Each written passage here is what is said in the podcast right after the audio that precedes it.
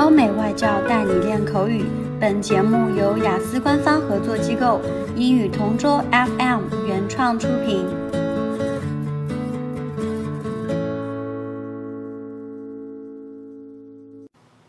Describe a time when you gave advice to someone else.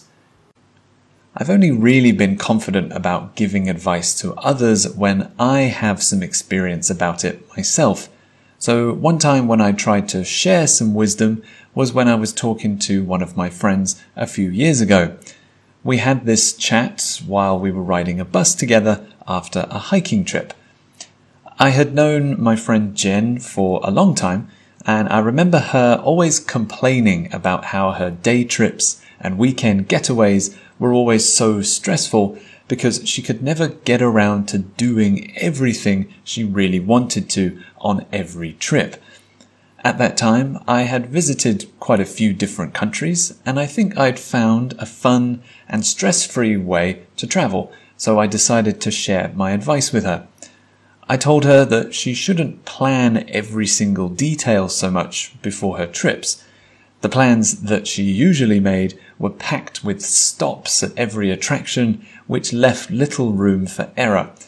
I told her that I thought a better and more relaxing and ultimately more fun way to travel was to throw away her plans and just go with the flow. If she could stop worrying about her itinerary, then I think she could make spontaneous decisions and have adventures and experiences that she couldn't prepare for.